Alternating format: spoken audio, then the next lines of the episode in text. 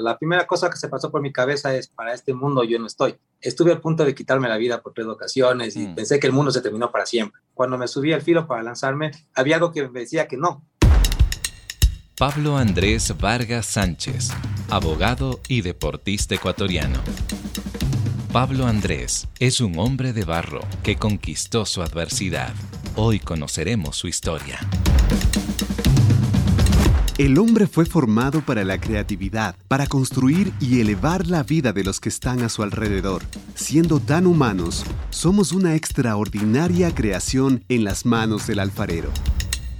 Hombre de Barro con John Varela.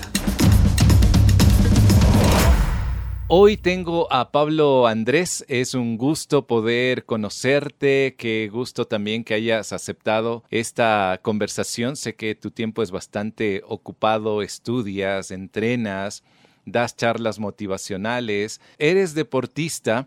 Y al decir deportista no me refiero a quienes hacemos ese CrossFit vía Zoom un par de días a la semana y que terminamos eh, rendidos. Tú eres un atleta de alto rendimiento, un atleta de élite que ha participado en varias ediciones de Ironman, eh, has escalado volcanes aquí dentro del Ecuador, entonces estamos hablando de un atleta de verdad. Qué gusto conversar contigo, Pablo Andrés, ¿cómo estás? Hola John, un gusto poder participar de este conversatorio.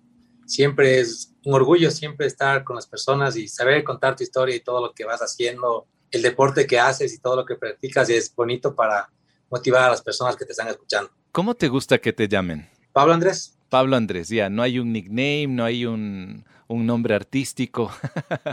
no, sabes que la mayoría de personas, bueno, yo soy del corazón de un pueblito de Cotopaxi, del subtrópico de Cotopaxi. Oh, ya. Todos me conocen como Pablito Andrés o Pablito, todo el mundo me dice Pablito o Pablito Andrés. Y de hecho muchas personas también me dicen Pablo Andrés, entonces no tengo ningún problema. O Pablo también, no, no, no, no, no tengo problema en este caso. Genial, entonces en momentos te diré Pablo Andrés, Pablito o Pablo. ¿En qué momento el deporte toma mayor significado en tu vida? A ver, yo perdí la visión hace casi ocho años, hace casi ocho años de, del tiempo que tuve unos accidentes y todo. Tuve un secuestro express y un poco de vainas y perdí la visión. Entonces estuve a punto de quitarme la vida por tres ocasiones y mm. pensé que el mundo se terminó para siempre. Cuando fui a una escuela para personas con discapacidad visual, personas ciegas, descubrí el deporte que había una parte esencial en, nosotros, en la vida de nosotros.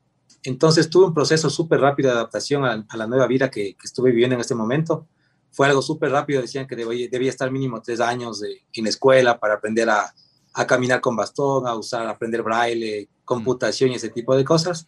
Y sabes que yo logré hacer todo en un tiempo récord de un mes. Al mes ya aprendí braille, ya manejaba la computadora, ya tomé el bus solo. Entonces fueron cosas que aprendí tan rápido y eso motivó a seguir haciendo más cosas medias locas en ese tiempo, que eran imposibles, ¿no? Conocí un poquito el deporte, me explicaron que había bicicletas para dos personas, me subí a la bicicleta, dije, esto me encanta. Y después ya con mi mejor amigo pasamos algunas situaciones difíciles, su mamá estaba con cáncer terminal mm. y encontramos otra vez las bicicletas paralelas que te contaba antes. Y un señor se acercó donde, donde nosotros, nos dijo, chicos, tienen pinta de triatletas, tienen pinta de deportistas, les felicito porque muchas personas que están con discapacidad visual se cierran en su casa y ustedes están aquí. Entonces nos quedamos con, esa, con ese bichito a ver qué, qué, es del triatlón y todo. Y comenzamos en esta, en esta situación del triatlón. Empezamos a buscar en internet cómo funciona. Claro, aquí no había gente haciendo, había una sola persona. En Latinoamérica habían poquitas personas. Entonces decidimos googlear y buscar cuáles son los, las herramientas para poder hacer esto y empezamos, empezamos a buscar todo, ya luego conocimos la bicicleta tandem, que es para dos personas, que el guía va adelante, yo voy atrás. Y nos metimos a una competencia, recuerdo, de la Ruta del Plátano, que era en el Carmen Manaví. Decían que estamos locos porque ese tipo de competencias no es para personas ciegas, porque es muy difícil por la, la carretera en la que vas, las vías, los chaquiñanes, es una bananera, hay que cruzarse ríos. Y claro, lo bonito de esto fue que la gente al principio se sorprendió vernos a dos personas en una bicicleta compitiendo con 600 personas y nos molestaban, nos silbaban un poco de cosas, verás. Al final, que terminamos la carrera, la gente se enteró que era una persona ciega y la gente empezó a motivarse. Entonces, de esto dijimos con mi amigo, era bonito porque la gente se inspiró mucho en nosotros y de hecho al siguiente año crearon una categoría para discapacidad visual, la categoría TANDE. Mm. Y nosotros dijimos, si con esto poquito que hicimos la gente se motiva, hay que seguir buscando cosas, nuevos retos y nos dedicamos a buscar el triatlón. Así fue como empezamos. Una persona que tiene de la noche a la mañana que, que pierda la visión o de pronto hay otras personas que pueden perder una extremidad o, simplemente pierden la ilusión de vivir. Eh, ¿Te pasó a ti, Pablo? Claro, cuando yo, yo desperté el 24 de, 25 de diciembre, o sea, el 24 me acosté viendo y el 25 de diciembre me desperté sin ver vi todo completamente distorsionado. La, la, primera cosa que se pasó por mi cabeza es, para este mundo yo no estoy. Y busqué la forma de quitarme la vida por tres ocasiones. No es que de una, fue esto, tomé la valiente decisión y cobarde a la vez porque no quería afrontar lo que me estaba pasando. Así que había un algo que, que, no, porque quería una pistola y no encontré la, la pistola, solo encontré las balas. Quería sello rojo para destapar cañerías, encontré el frasco, pero estaba sin, sin las pepitas de esa que tiene adentro. Y la última que me quedó es lanzarme de la terraza de mi casa. Cuando me subí al filo para lanzarme, había algo que me decía que no. Y recuerdo que cuando fui niño lancé un cable y tuve una descarga eléctrica con alta tensión. Y sobreviví también a la, descarga eléctrica. Después dije, no, pues me atropellé un auto. Me atropellé un auto, me dañó la vejiga, el vaso, el colon. Casi me amputan la pierna, tengo mm. clavos en la pierna, tengo tornillos y estoy vivo. Entonces digo, ¿por qué me voy a quitar la vida si estoy vivo por algo, no? Así que ya hasta ahí me acuerdo, ya después ya empecé a llorar nada más. Hombre de Barro lo puedes escuchar en www.radiohcjb.org y por Spotify. Pablo, como toda disciplina en la vida, más aún cuando se practica un deporte de contacto, eh, provoca cicatrices. Alguien dijo que las cicatrices eh, representan una historia personal. En tu caso, ¿cuál es la cicatriz más profunda que tienes y que cada vez que te levantas te recuerda una historia que te lleva a dar un paso más adelante y con mayor fuerza? Sabes que cuando yo me quedé ciego, conocí a una persona que este momento ya no está con nosotros, que está descansando en paz. Esta persona tuvo muchas cosas en su vida, problemas fuertes. Mi caso de pérdida de visión es de uno en un millón de operaciones. soy el, el sorteado de uno en un millón. Mm. Cuando escuché la historia de esta chica, decía que tenía una enfermedad única en el mundo que de cada 7 millones de personas en el mundo hay uno. Se llama débil degenerativo y neuromielitis óptica. Esto te daña todos los órganos del cuerpo, es como una esclerosis múltiple y un cáncer y un SIDA a la vez, y te quita la visión. Y la chica, a pesar de todo lo que pasaba en su hogar, o sea, era un hogar completamente acabado, se puede decir, no sé hasta qué lugar, hasta qué, qué palabra decir exactamente, de muchos problemas, y la chica siempre estaba sonriendo, siempre sonreía, a pesar de la pobreza en la que ella vivía, porque no tenía dinero para nada y fue mi mejor amiga durante todo el tiempo que estuve en la escuela. Ella podía ver un poquito y no caminaba bien. Entonces su muleta era, era su bastón para caminar y yo era el, soporte de ella también para que pueda moverse y lo poquito que veía eran mis ojos. Entonces como equipo logramos caminar y salir de lo monótono de estar todavía empezando desde cero. Y esa motivación me llevó a, a ser otra persona diferente. Mi amiga por la enfermedad que tuvo falleció hace cuatro años, cinco años atrás creo que fue un momento muy difícil para mí porque le quise mucho y cada que toco el tema siempre se me, se me ponen rojos mis ojos y mm. se me llenan de lágrimas. Pero esta fue, es mi motivación del día a día cuando voy a hacer alguna cosa y tal vez me siento, me doy por vencido. Tengo su sonrisa siempre que estaba riendo, y vamos, tú vas a triunfar siempre. Entonces, esa motivación le llevo siempre. Qué lindo lo que tú mencionas y esto me lleva a recordar algo que yo no soy deportista. Hace unos años por un tema de salud dije yo ya estoy demasiado sedentario. Me picó el bichito de correr. Participé en unas 12K en la ciudad de Quito, lo hice solo porque parece que el correr eh, lo hace solo.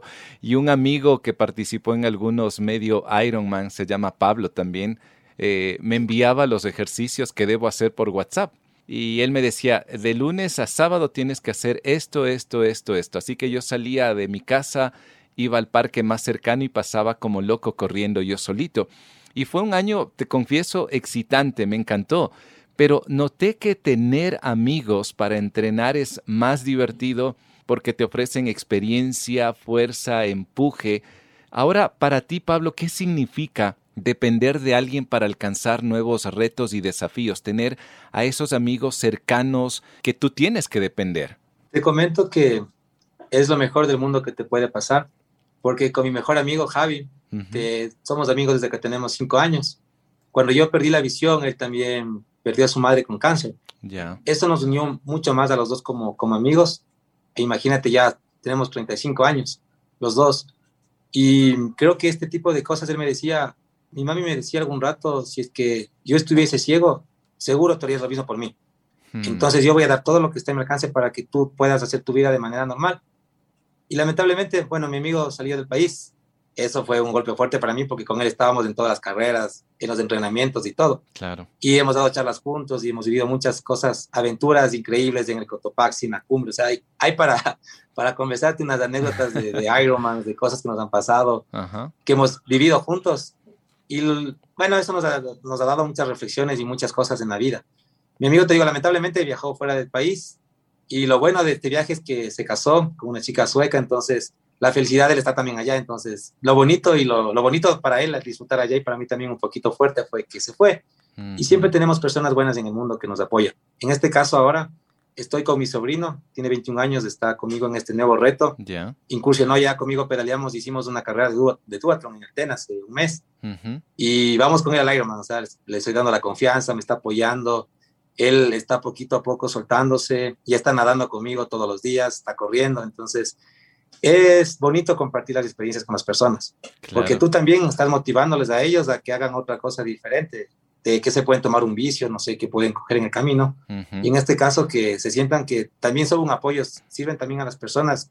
Es bonito que ellos también se sientan útiles. Qué genial. Y a la vez tú te conviertes en una especie de tutor, de un líder, de un influencer para quienes también te están mirando, ¿no? Hombre de Barro, con John Varela. Ahora, yo vi un video tuyo donde tú apareces llegando al volcán Cotopaxi, me parece una de las eh, experiencias que debe ser fabulosa. Este volcán tiene 5.897 metros y escuchaba en el video, eh, mientras sonaba el viento ahí un poco recio, eh, podía observar el panorama, imagínate ver desde esa altura eh, las nubes y todo el territorio que se puede observar desde este volcán Cotopaxi pero escuchaba también palabras de afirmación. Bien, Pablo, te decían, había sonrisas, había respiración agitada, pero rostros de gran emoción por haber llegado a la cima. Ahora, Pablo, ¿qué decir a ese hombre que, viendo ese coloso enorme, imponente, más bien da un paso atrás y que se detiene a mirar sus limitaciones internas y las ve como más grandes que un volcán. ¿Qué les podrías decir? Te cuento algo, John cuando subimos a Cotopaxi, la alegría que irradiamos nosotros es porque pasamos unas peripecias que no te imaginas. A la media hora de ascenso cayó una piedra y le cayó al guía que estaba conmigo, don Julito Macías. Le cayó en el, en el casco, le botó la linterna. Termino de preguntarle qué le pasó y me cae una piedra con qué fuerza me cae en el cuádriceps, pero con qué fuerza, uh. sonó ¡pum! Y yo dije, hasta aquí llegué. Y me dijo, ¿estás bien, Pablín? Le digo, sí, estoy bien. Digo, avancemos. Seguro, digo, sí, avancemos. Avanzamos como dos horas más y nos cogió una ventisca súper fuerte que mi guía, incluso Javi, que venía tras mí, era mi mejor amigo Javi, perdió su grampón. Bueno, oh. no podía ver porque levantaba tanto la nieve, nos caía la cara tanto. Por suerte yo estaba puesto gafas desde el principio, las gafas de alta montaña, entonces a mí no me molestó la cara en realidad mucho. En cambio a ellos sí les molestó bastante. Logramos salir de ahí, no podían ver y bueno, don Julio se conocía ya, viejo zorro en el, como se les dice, en la montaña. Don Julito se dio la vuelta y logramos salir y estábamos a 15 minutos de la, de la ventisca esta y me dijo, oye, Pablito, yo no sé, este poquito que no puedo ver, qué difícil que es. Y vos vienes todo el camino sin veros. Es una locura lo que estás haciendo. Hmm. Y sigamos avanzando. Avanzamos como una hora más y mucha gente en el camino de mi grupo, de mi equipo, ya fue, se regresó porque ya no podía, escogió la altura. Había chicas que no daban más, o sea, cosas que iban regresando a las cordadas. Y nosotros seguimos avanzando y en una de estas nos tocaba cruzar una grieta. Cruzamos la primera grieta súper bien. En la segunda grieta era un poco ancha. Y cuando di el paso, solo sentí que caí caí en la grieta, me caí en la grieta y la experiencia de Don Julito y la práctica que también tenía mi amigo que hicimos en, el, en el Cayambe, lograron que me quede colgado de la cuerda, me quedé 45 minutos buscando ellos la estrategia para poder salir. Y yo recuerdo las palabras de Don Julito y de Javi, decía, tranquilo, Pablito, quédate ahí, nosotros te ayudamos a salir, confía en nosotros. Y mi amigo Pablito confía en mí.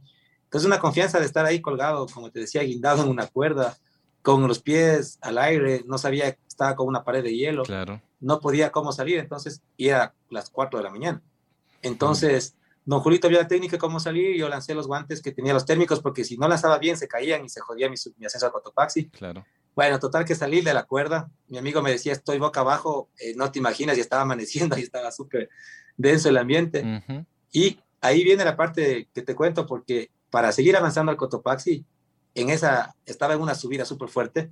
Si quería avanzar a la cumbre, tenía que dar el paso donde me caí. Caso contrario, se acababa para mí la cumbre. Así que tenía un poco de miedo, me temblaban las piernas. Al final decidí dar el paso. Cuando di el paso de confianza, recuerdo que crucé, cambiamos de estrategia y comencé a gatear.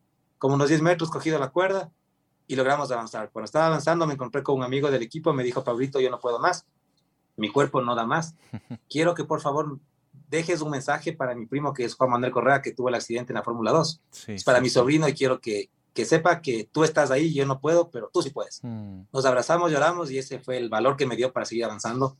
Y cuando escuché que ya estaba llegando a la cumbre, la gente empezó a hablar y escuché a Iván Vallejo motivado, vamos, qué bien, ejemplo de vida. Y creo que fue lo mejor del mundo, abrazarte con el Iván y llorar como niños en la cumbre. Sí. Es una experiencia única porque el Iván se dio el tiempo de, de hacerme los 360 grados, como tú decías antes.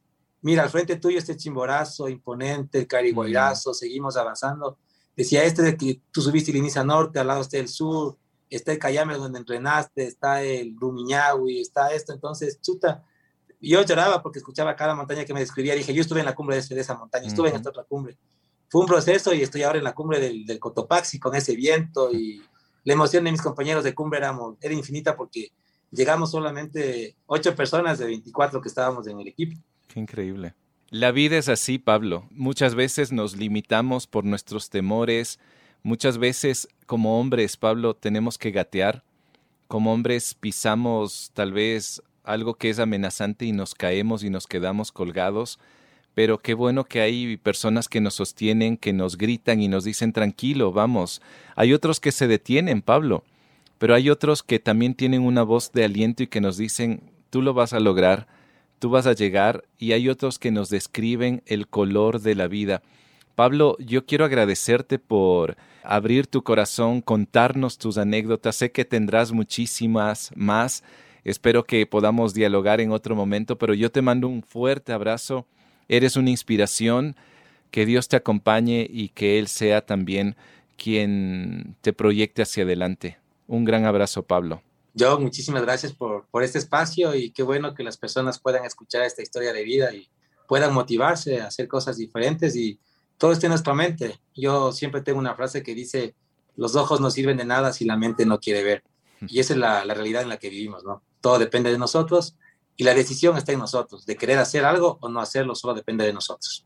Pablo, ¿en qué redes te podemos seguir y a la vez también conocer todas las aventuras nuevas que estarás emprendiendo? En Instagram estoy como Pablo Ironman S y en Facebook estoy como Pablo Andrés Vargas Sánchez. La historia de Pablo Andrés me da una gran enseñanza. La pérdida puede transformarse en potencial para ganarle a la adversidad. Vale la pena preguntarnos, ¿Cuál es la limitación que detiene nuestro crecimiento? Y si la identificamos, ¿qué pasos significativos daremos?